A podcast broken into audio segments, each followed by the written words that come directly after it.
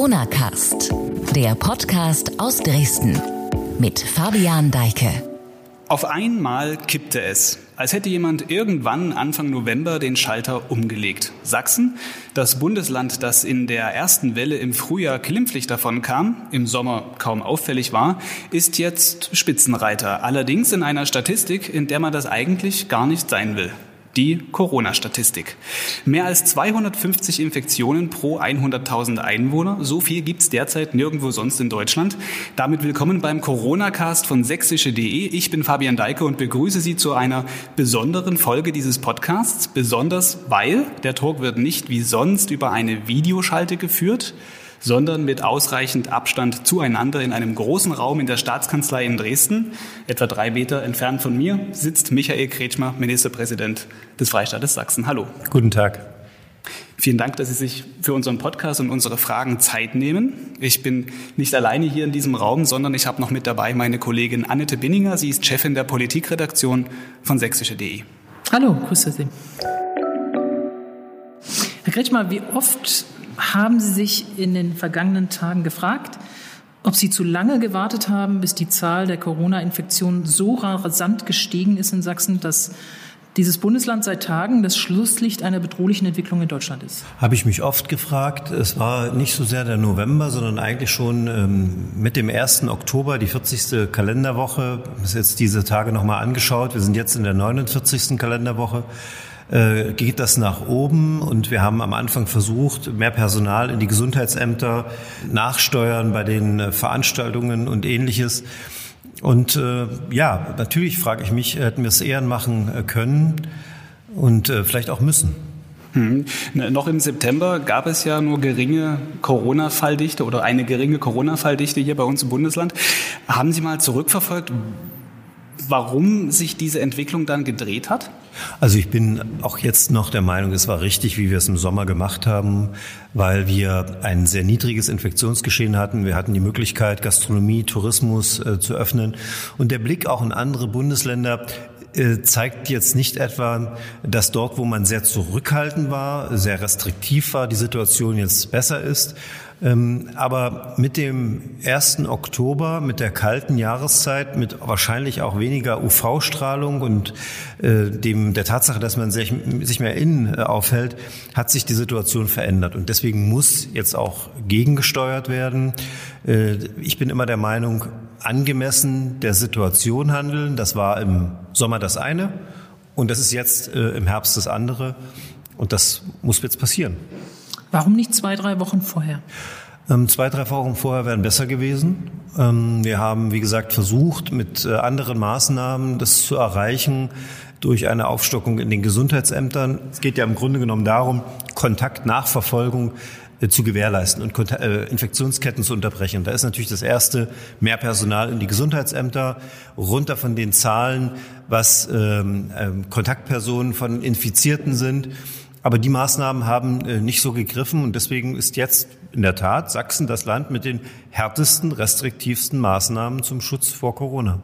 Hm, es gab auch kürzlich eine Umfrage der Staatskanzlei, eine INSA-Umfrage, die kam zu dem Ergebnis, dass zwar die deutliche Mehrheit der Menschen in Sachsen die Schutzmaßnahmen befürworten, aber ungefähr so ein Viertel oder bis zu einem Viertel der Menschen hat aber auch dann äh, ja diese Maßnahmen eher kritisch gesehen. In manchen Fällen ist dann auch gesagt worden, okay, Maskenpflicht ist jetzt nicht so das, wofür wir sind oder was wir akzeptieren möchten.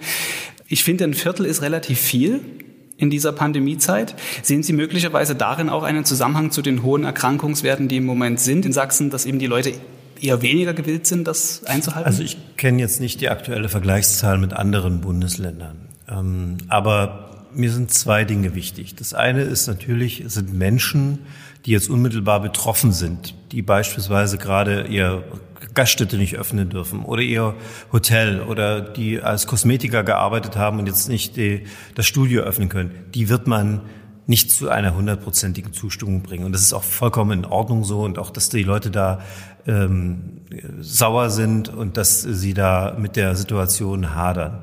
Ich glaube, der Hauptpunkt ist folgender. Wir haben eine sehr komfortable Situation im Sommer gehabt. Wir haben uns wenig Sorgen machen müssen.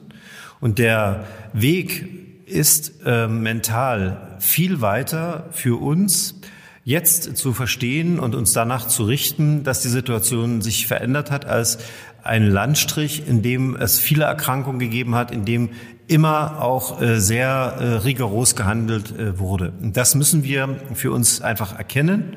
Ich sehe viele Beispiele, Pausengestaltung, dass man doch zusammensitzt und sich gegenseitig ansteckt. Ich erlebe die Frage nach Quarantäne, wenn Menschen auf jemanden treffen, der positiv infiziert worden ist, dass dann an vielen, vielen Stellen gesagt wird, ach, kommst erst mal auf Arbeit und schau mal, bis die Gesundheitsämter sich melden. Das sind alles Nachlässigkeiten, die, äh, glaube ich, äh, im Wesentlichen für dieses hohe Infektionsgeschehen äh, verantwortlich sind. Und deswegen müssen wir jetzt aufwachen, spätestens jetzt. Die Krankenhäuser sind voll. Wir kommen so nicht durch den Winter. Und wenn wir weitere und sehr restriktive Maßnahmen verhindern wollen, muss es jetzt mit dem jetzigen Maßnahmenpaket klappen. Sie haben auch jetzt wieder eben gerade in dieser Antwort sehr viel Mitgefühl, sehr viel Verständnis auch für die Menschen geäußert. Das ist ja auch per se nichts Schlechtes, sondern etwas Gutes. Sie haben sehr, sehr lange auf die Eigenverantwortung auch der Bürgerinnen und Bürger gesetzt äh, und ihnen auch das Gefühl gegeben, dass dadurch indirekt das alles doch noch nicht so schlimm ist.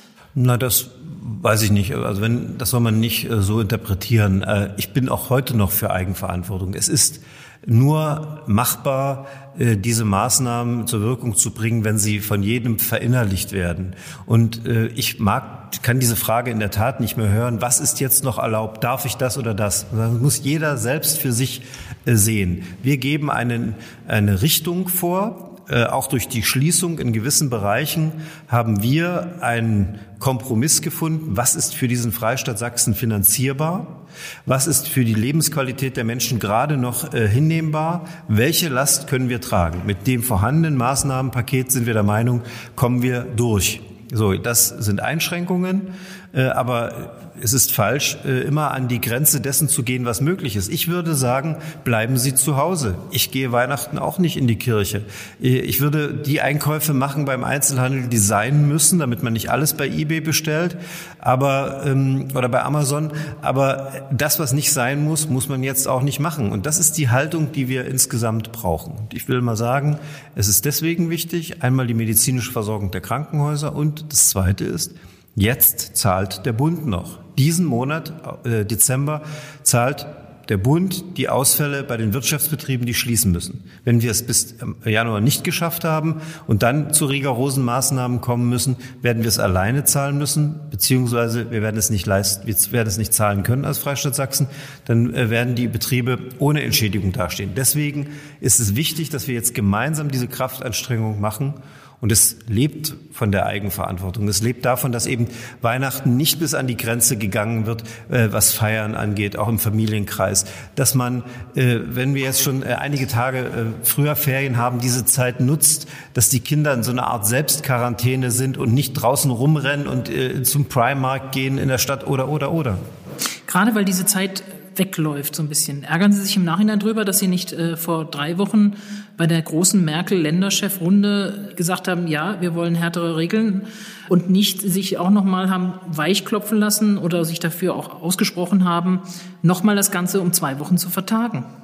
Naja, wir haben vor äh, zwei. Oder haben Sie selber, Entschuldigung, haben Sie selber nicht daran geglaubt, dass die Zahlen sich wirklich so rasant hier entwickeln? Wir hatten, nein, wir haben äh, in Sachsen eine auch eher eine leichtere Seitwärtsbewegung gehabt in der Mitte des November, die uns auch so ein bisschen in die Situation also gedacht haben, wir haben das damit ein Stück weit im Griff.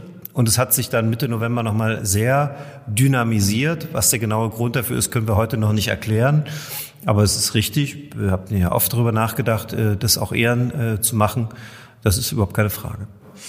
Ein Alleingang käme auch für Sie jetzt noch mit wesentlich härteren, drastischen Maßnahmen, als viele in Deutschland machen, nicht in Frage. Doch, ich äh, will das deutlich sagen. Wir haben jetzt zwei Wochen vor uns. Heute ist der 1. Dezember. Ähm, wir schauen uns das jetzt zwei Wochen an.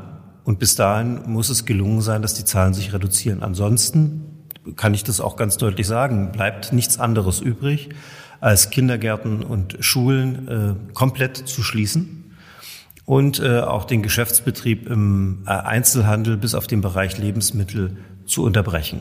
Es ist nicht anders sonst in den Griff zu kriegen. Mit diesen Zahlen werden wir die medizinische Versorgung über den Winter nicht sichern. Und das muss äh, das oberste Prinzip sein. Und deswegen werden wir äh, zu dieser Maßnahme greifen müssen, wenn es nicht anders geht. Gibt es da für Sie einen Zahlenwert? Also Angela Merkel hatte mal die 50 ins Spiel gebracht.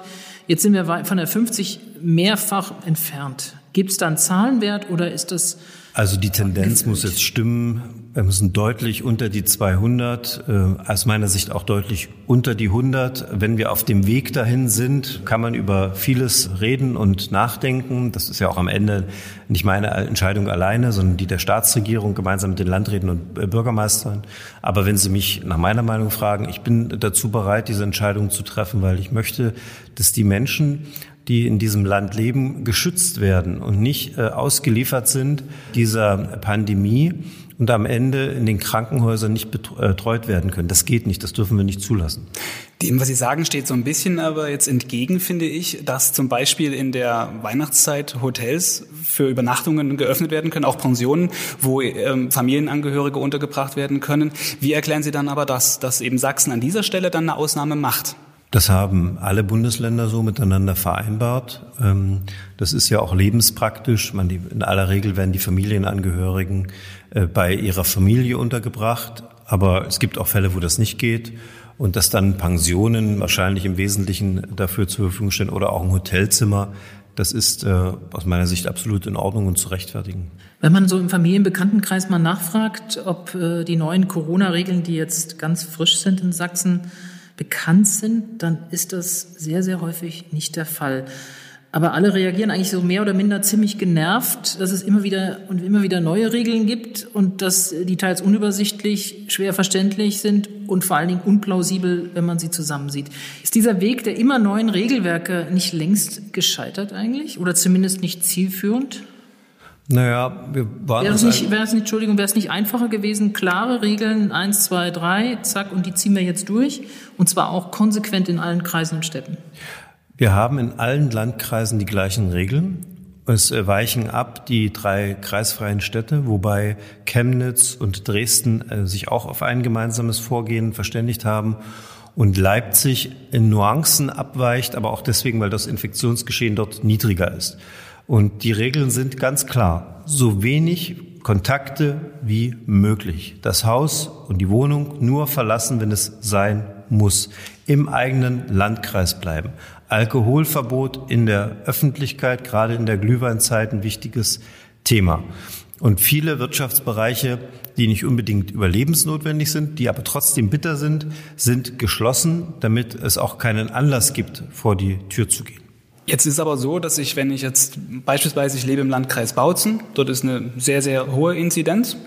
Dort gilt halt mit der Allgemeinverfügung auch, dass ich meinen Landkreis verlassen darf zum Einkaufen.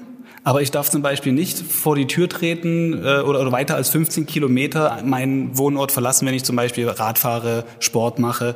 Das ist so eine Regel, die ist schwer nachzuvollziehen und damit auch irgendwie so eine Schwierigkeit für Menschen, das zu akzeptieren, finde ich. Die Regel ist eigentlich relativ simpel. Wir haben in dem Frühjahr erlebt, dass es äh, große Ströme gab an die touristischen Orte, beispielsweise in der sächsischen Schweiz und dem Osterzgebirge, die äh, aus unserer Sicht nicht zulässig und nicht wünschenswert waren. Deswegen hat man diese 15 Kilometer Regelung. Man soll zum Sport, man soll äh, für den Verdauungsspaziergang an, zu Weihnachten äh, vor die Tür gehen, aber im eigenen Umfeld. Und dann gibt es eben Dinge, die man einkaufen kann, wie ich hätte gesagt, im eigenen Landkreis. Am Ende war der Kompromiss äh, im eigenen und im Nachbarlandkreis. Das ist jetzt schon wieder etwas gedehnt. Aber auch da gilt, machen Sie es nicht, bleiben Sie zu Hause. Das ist äh, das, was man jetzt am ehesten tun sollte. Aber gerade dieses Beispiel zeigt eigentlich, ähm das muss sie doch auch ärgern. Also, dass man im Landkreis Bautzen jetzt sagt, ein triftiger Grund ist auch das Einkaufen fahren nach Dresden in den Elbepark und äh, in die benachbarten Landkreise und ansonsten sollt ihr aber zu Hause bleiben. Ja. Das ist doch in ja. sich eigentlich total widersprüchlich. Warum lässt man es sowas ärgert, so laufen? Es ärgert mich, aber es ist ein Kompromiss in der Staatsregierung gewesen und äh, da wir ein Kollektiv Gremium sind, äh, trage ich es selbstverständlich mit. Auch wenn ich es anders gemacht hätte. Ich finde, es muss immer maßvoll sein. Deswegen der Landkreis wäre für mich die Einheit gewesen. Aber jetzt ist es so. Und noch einmal, es ist am Ende kommt es auf jeden von uns an. Ich glaube auch, dass das Hauptinfektionsgeschehen wirklich äh, aus dem Bereich kommt, ihr berufliches Umfeld, die Pausengestaltung, die Umkleide, die Frage, wenn ich weiß, dass jemand äh, von den Kollegen auf der Baustelle positiv getestet war, dass dann nicht alle sagen, oh, Kopf runter und wir reden nicht drüber, sondern dass man dann konsequent in Quarantäne geht. Dafür haben wir die Instrumente. Wir können bei ungefähr 20 bis 30 Prozent der Fälle aufklären, wo sie entstanden sind, beim Rest nicht. Es sind 40 Prozent der Fälle, die ohne Symptome sind. Also die Menschen sind ansteckend, aber haben keine Symptome. Von daher ist das eine sehr eigenartige Melange, die sehr davon abhängt, dass man sich an klare Regeln hält. Nicht nur Mund- und Nasenschutz, sondern auch, wenn ich in Kontakt war, muss ich in Quarantäne gehen. Und wenn wir wissen, dass alle Gesundheitsämter überfordert sind, nicht nur an der Leistungsgrenze, sondern eindeutig drüber, dann ist es auch kein Ersatz zu sagen, ja, das Gesundheitsamt hat sich nicht gemeldet. Das ist nicht verantwort, äh, verantwortliches Handeln. Verantwortliches Handeln heißt, ich weiß, ich hatte diesen Kontakt, ich bleibe jetzt zu Hause, ich lasse mich krank schreiben, ich rufe das Gesundheitsamt an und sage, wie machen wir das jetzt? Ich brauche den Schein für meinen Arbeitgeber. Das sind die Dinge, die, die wir jetzt brauchen. Dann setzt man sich aber auch nicht, wenn ich das mal so frech anmerken darf, mit Parteikollegen ganz eng am Tisch zusammen. Absolut richtig. Bei einer Videoschalte und riskiert dort äh, mehrere ja, Infektionen. Ich äh, bin da nicht frei und äh, will das auch mal sagen. Das ist auch für mich ähm, dieses Beispiel. Ich kann Ihnen ein paar andere noch nennen, wo man merkt, wie man selber auch nur ein Mensch ist. Ne? Wir sind nicht dafür gemacht, 1,50 Meter Abstand zu halten. Wenn wir auf der Straße jemanden treffen, den wir gut kennen, mit dem wir vielleicht aufgewachsen sind oder mit einem Nachbarn, dann hält man diesen Abstand nicht mehr ein und dann nimmt man auch nicht mehr die Maske. Und durch diese Leichtfertigkeiten passiert das. Wir würden das wahrscheinlich anders äh, machen, wenn es äh, der Norovirus wäre und jeder wüsste, was dann an für unangenehme Folgen das hat. Das ist hier aber auch sehr unangenehm. Und wenn die Fälle von jungen Leuten im Krankenhaus die sind wirklich dramatisch. Und deswegen, gerade wenn wir jetzt diese hohen Zahlen haben, müssen wir alle miteinander in einen anderen Modus einsteigen. Im Sommer war die Sache so angemessen und in Ordnung. Jetzt ist sie anders. Wir werden auch das aushalten, aber wir müssen jetzt gemeinschaftlich agieren. Es ist ein hohes Maß an Eigenverantwortung notwendig, das haben wir schon ähm, besprochen gerade eben, aber geregelt wird das Ganze ja von der Corona-Schutzverordnung, der jetzt seit Dienstag in einer neuen Version gilt. Ähm, und darin ist geregelt, Maskenpflicht, Abstandsgebot gibt es auch. Und wir haben bei Demonstrationen in Sachsen gesehen, okay, da setzt man sich natürlich darüber hinweg, weil es halt Mittel des Protestes ist, zu sagen, ich setze meine Maske nicht auf, lässt sich bei einer Demonstration zugegebenermaßen schwer kontrollieren und auch schwer dagegen vorgehen von der Polizei. Was aber auf den Straßen wenig sichtbar ist, ist tatsächlich die Kontrolle der Maßnahmen. Wenn ich jetzt mal an Spielplätze schaue, wenn Eltern dicht bei dicht nebeneinander stehen, ohne Maske im Innenstadtbereich, wo ja eigentlich eine Maskenpflicht jetzt auch in diesen Bereichen besteht, es ist wenig Kontrolle zu sehen. Ist das nicht auch dann so ein bisschen ein Versagen des Staates, wenn das also nicht gemacht wird? Ich würde zunächst erstmal widersprechen, wenn Sie sagen, es ist äh, natürlich bei einer Demonstration, wenn man dagegen ist, ohne Maske. Also für mich ist das nicht natürlich und wir haben aus dieser Nummer in Leipzig auch gelernt, haben die Rechtsverordnung angepasst, äh, sodass auch beim nächsten Mal das Gericht äh, eine wirkliche Grundlage hatte, äh, dazu hart zu entscheiden, Mund- und Nasenschutz, Begrenzung der Teilnehmerzahl, auch stehende Veranstaltungen nicht laufen und äh, da muss, äh, musste nachgesteuert werden. Also eine Demonstration soll stattfinden, auch Meinungsfreiheit gilt, aber nur so, dass nicht andere Menschen gefährdet werden können. Und Kontrolle ist wichtig. Sie haben recht. Das ist auch immer wieder jetzt auch gesagt worden. Das findet jetzt auch in einem stärkeren Maße statt. Ähm aber es ist ja nicht so, wie es beispielsweise im Frühjahr während der ersten Welle war, wenn man sich da zurückerinnert, da gab es auch Berichterstattung beispielsweise an, an Seen, an Ausflugszielen wurde kontrolliert. Das hat nicht jeder verstanden. War auch teilweise vielleicht schwer nachzuvollziehen, aber warum ist das jetzt nicht so? Weil die äh, doch etwas anders ist, die Situation. Und das macht es eben auch so schwer. Ähm, die Geschäfte sind offen. Und ähm, in dem Moment muss man natürlich, und wollen wir ja auch, es erlauben, dass man sie aufsucht. Und damit hat man natürlich eine Frequenz in der Innenstadt, die im Frühjahr nicht der Fall war. Und wir hatten damals äh, auch eine noch härtere Ausgangsbeschränkung. Das ist ein, nochmal, was wir jetzt haben, ist ein Kompromiss, der am Ende die Kosten für die Wirtschaft, die Kosten auch für den Staat begrenzt halten soll und trotzdem eine Wirkung entfalten soll. Aber es wird beispielsweise so sein, dass jetzt äh, nach dem Wochenende, was wir gesehen haben, in unserem wunderbaren Ort, touristischen Ort, Erzgebirgsort äh, Seifen, äh, diese Menschenwanderung, die, die wird nächstes Wochenende dort nicht stattfinden. Die Polizei wird kontrollieren. Diejenigen, die aus äh, Landkreisen kommen, die zu weit entfernt sind, werden zurückgeschickt, werden auch ein Bußgeld bekommen. Das geht nicht anders. Wir haben an der B96 kontrolliert. Äh, auch da lässt der Staat sich das nicht gefallen. Dass manches braucht eine gewisse Einschwingkurve, aber dass man sich hier selbstverständlich über Regeln erheben kann, das ist nicht der Fall. Lassen Sie uns nochmal auf das Thema äh, Lage in den Krankenhäusern kommen, weil das vor allen Dingen viele Ältere bewegt, äh, die ohnehin auch aus ganz normalen Erkrankungen heraus vielleicht einen Klinikaufenthalt vor sich haben und jetzt auch nicht wissen, wie das eigentlich dort weitergeht. Wie sieht die Lage tatsächlich aus vor Ort? Man hörte heute mal, dass sich das in Görlitz leicht entspannt hat, aber auch nur dadurch, dass man Patienten jetzt beginnt, in andere Teile des Landes zu verlagern. Wenn die Dynamik so anhalten sollte, kann man davon ausgehen, dass da Mitte Dezember dann in den Krankenhäusern hier schon zick ist? Großer Teil der Krankenhäuser stellt um auf den Corona-Modus. Das heißt, ähm, geplante Operationen, Behandlungen werden äh, abgesagt, werden verschoben. Und trotzdem muss es immer eine ein gewisses Potenzial geben an Betten, die für Notfälle bereitgehalten werden, sei es ein Verkehrsunfall, sei es Schlaganfall oder Herzinfarkt oder andere Dinge. Und äh, das ist eben auch diese bittere Erfahrung, wenn die Intensivbetten ausgeschöpft sind, äh, kommen Menschen in, äh, in eine Not, die sich nichts zu Schulden kommen lassen haben. Man könnte ja sagen, diejenigen, die alle nicht an Corona glauben, macht, was ihr wollt. Und äh, solange die Betten reichen, äh, reichen sie. Das ist ethisch sehr schwierig. Es ist aber vor allen Dingen dann schwierig, wenn man sich überlegt, dass dann Menschen möglicherweise nicht aufgenommen werden können oder von Görlitz nach Dresden und nach Leipzig verlagert werden, weiß man ja auch, was das mit den Angehörigen macht. In diesem Zustand sind wir mittlerweile.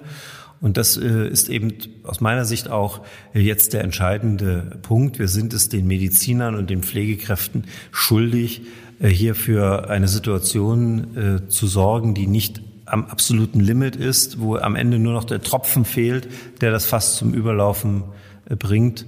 Ähm, schade ist, dass der Bund nachdem er im Frühjahr aus seiner Sicht einen Fehler gemacht hat mit der Bettenpauschale zu äh, großzügig war, jetzt äh, zu, ähm, zu sehr diese Dinge zusammenhält, dass die ganzen kleinen Krankenhäuser, die für die Flächenversorgung sehr, sehr wichtig sind, jetzt ohne finanzielle Unterstützung auskommen sollen, geht so nicht und macht die Situation für uns noch mal ein bisschen schwieriger. Wir sind da, es vergeht kein Gespräch mit der Bundesregierung, wo wir nicht deutlich darauf hinweisen, da muss nachgebessert werden, auch in der Ministerpräsidentenkonferenz. Aber das macht es gerade auch noch mal etwas belastender.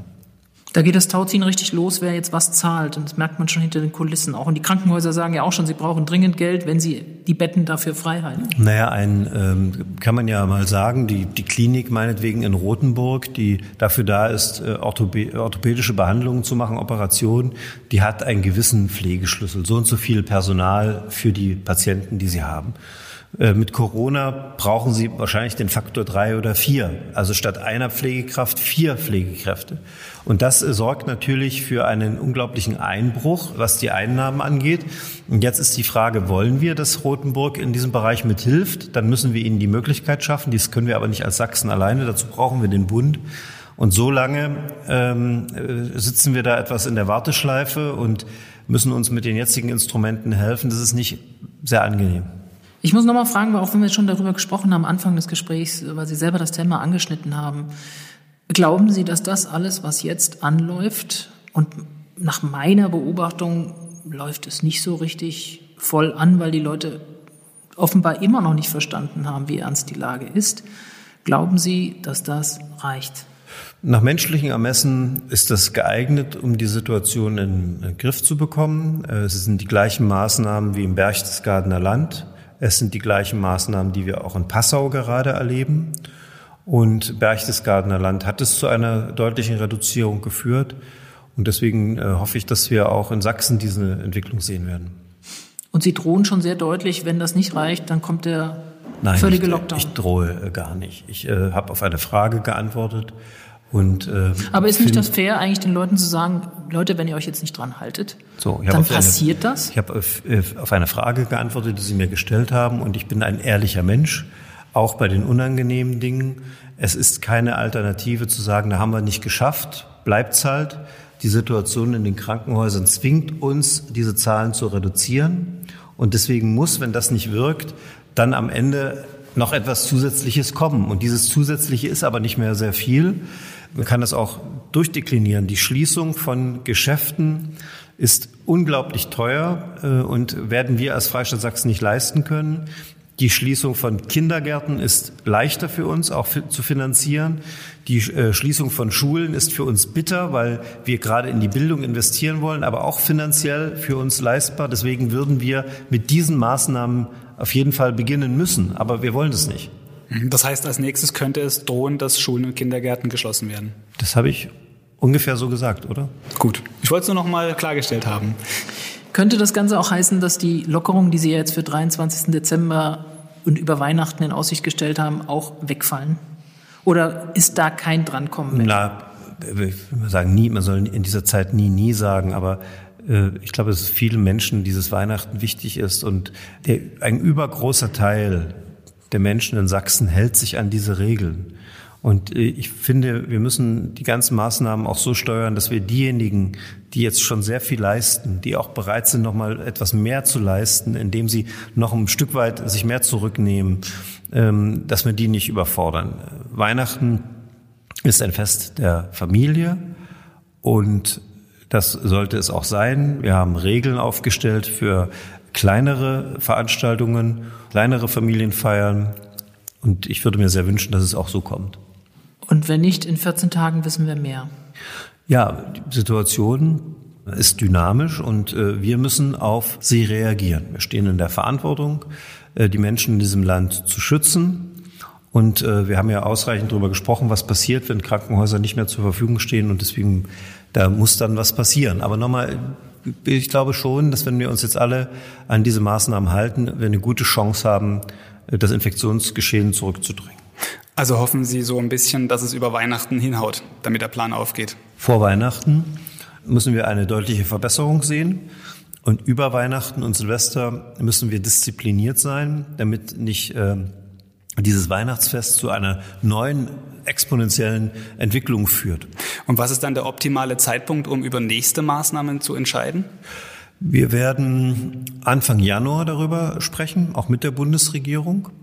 Und das äh, optimale Szenario ist, dass wir bis dahin es erreicht haben, einen sehr äh, niedrigen Infektionsverlauf zu haben, vielleicht auch weiter sinkende Zahlen, so dass dann auch im Bereich der körpernahen Dienstleistungen es weitergehen kann. Da warten sehr, sehr viele darauf dass man auch im Bereich der Gastronomie langsam wieder anfangen kann. Ich würde im Bereich der Kultur ein Szenario bis in das Frühjahr versuchen zu spannen, den äh, Betrieben, den Künstlern, den Einrichtungen eine Perspektive zu schaffen, dass sie jetzt äh, finanziell gesichert sind, dass sie äh, Angebote online im Netz äh, haben können und dass sie sich gut vorbereiten können für einen Start, der dann vielleicht im April ist mit auch wieder Publikum. Und damit hätte man, glaube ich, so eine gewisse einen Horizont gespannt. Das gilt auch für Restaurants und Hotels. Also 1. April Nee, ich würde, ich könnte mir auch, also ich habe mal, mein, meine, mein Wunsch war eigentlich gewesen, dass man den November sehr intensiv nutzt und dass dann die Weihnachtszeit auch mit Gastronomie wieder möglich ist. Das sehe ich jetzt zurzeit nicht. Wir müssen in die Situation kommen, dass ein wirtschaftlicher Betrieb in diesem Bereich schon im Januar wieder möglich ist, weil es finanziell für uns nicht leistbar ist, diese Betriebe äh, zu unterstützen. Abschließend vielleicht diese Frage. Wir haben viel über harte Fakten jetzt gesprochen, auch nochmal einen Zeithorizont uns angeschaut. Wir haben über Statistiken, wir haben über auch Opfer gesprochen und auch über Opfer, die man bringen muss. Das ist ja alles nichts, woran man so ein bisschen Freude haben kann und ähm, ja, was positiv stimmt. Deshalb vielleicht ganz abstrakt. Was macht Ihnen Hoffnung, dass das alles irgendwie klappt? Also ich habe die große Chance, ganz viele Menschen zu treffen. Und äh, das ist einmal die Pflegekraft in so einem Krankenhaus. die äh, in Vollmontur da arbeitet, völlig durchgeschwitzt äh, nach ihrer Schicht rauskommt, aber etwas geleistet hat. Oder der Arzt. Oder die Frau im örtlichen Gesundheitsdienst bei uns in Görlitz, die ich besucht habe, die ich schon als junger Stadtrat kannte und die jetzt mit einer Power und Energie da dran ist und nicht aufgibt und macht und tut. Und viele solche Beispiele. Und diese Leute geben mir eine unglaubliche Kraft, weil ich weiß, äh, die arbeiten an dieser Stelle und ich arbeite hier auch. Und wenn wir zusammen ähm, das machen, dann kann das was werden. Und für diese Leute sollten wir gemeinsam eine Entlastung bringen, indem wir uns verantwortungsvoll verhalten. Michael Kretschmer, Ministerpräsident von Sachsen, vielen Dank für dieses Gespräch. Bitte. Damit ist diese Folge Corona-Cast zu Ende. Wie immer stelle ich passende und weiterführende Inhalte als Links in die Beschreibung dieser Episode. Nächste Woche geht es weiter mit dem Corona-Cast. Da wird es um den Impfstoff gehen. Wir sprechen mit einem Probanden der BioNTech-Pfizer-Studie. Er hat sich das impfen lassen, das Vakzin, und berichtet darüber, wie es ihm ergangen ist. Und mit René Kindermann wird es auch um Corona gehen und über den Skiweltcup in Dresden. Danke fürs Zuhören an dieser Stelle. Bis zur nächsten Folge. Tschüss.